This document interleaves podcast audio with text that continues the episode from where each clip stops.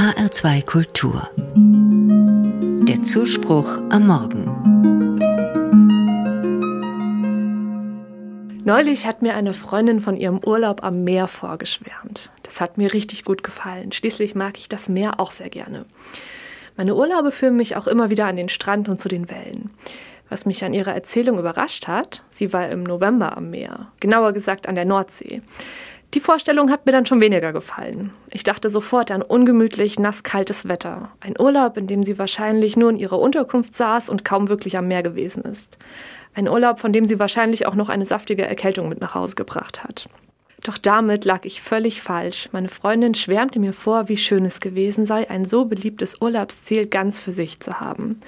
Schließlich hatten sich die anderen Urlauber die sonnige Jahreszeit für ihren Besuch am Meer ausgesucht. Und jetzt war dort nichts los und der weite Strand gehörte nur ihr.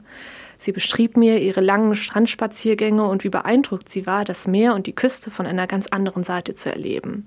Sie erzählte vom Schauspiel aus Wind, Wolken und Wellen, von Wetterphänomenen und einem besonderen Licht, das am Strand herrschte.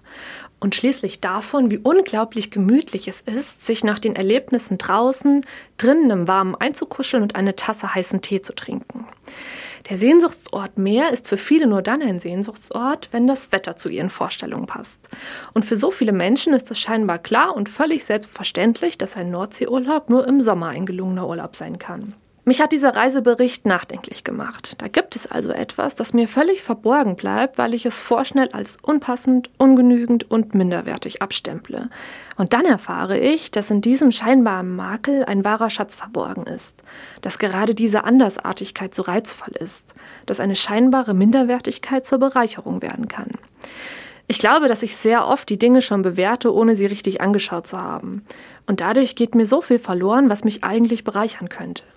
Der Reisebericht meiner Freundin erinnert mich daran, genauer hinzuschauen, um mich beschenken zu lassen.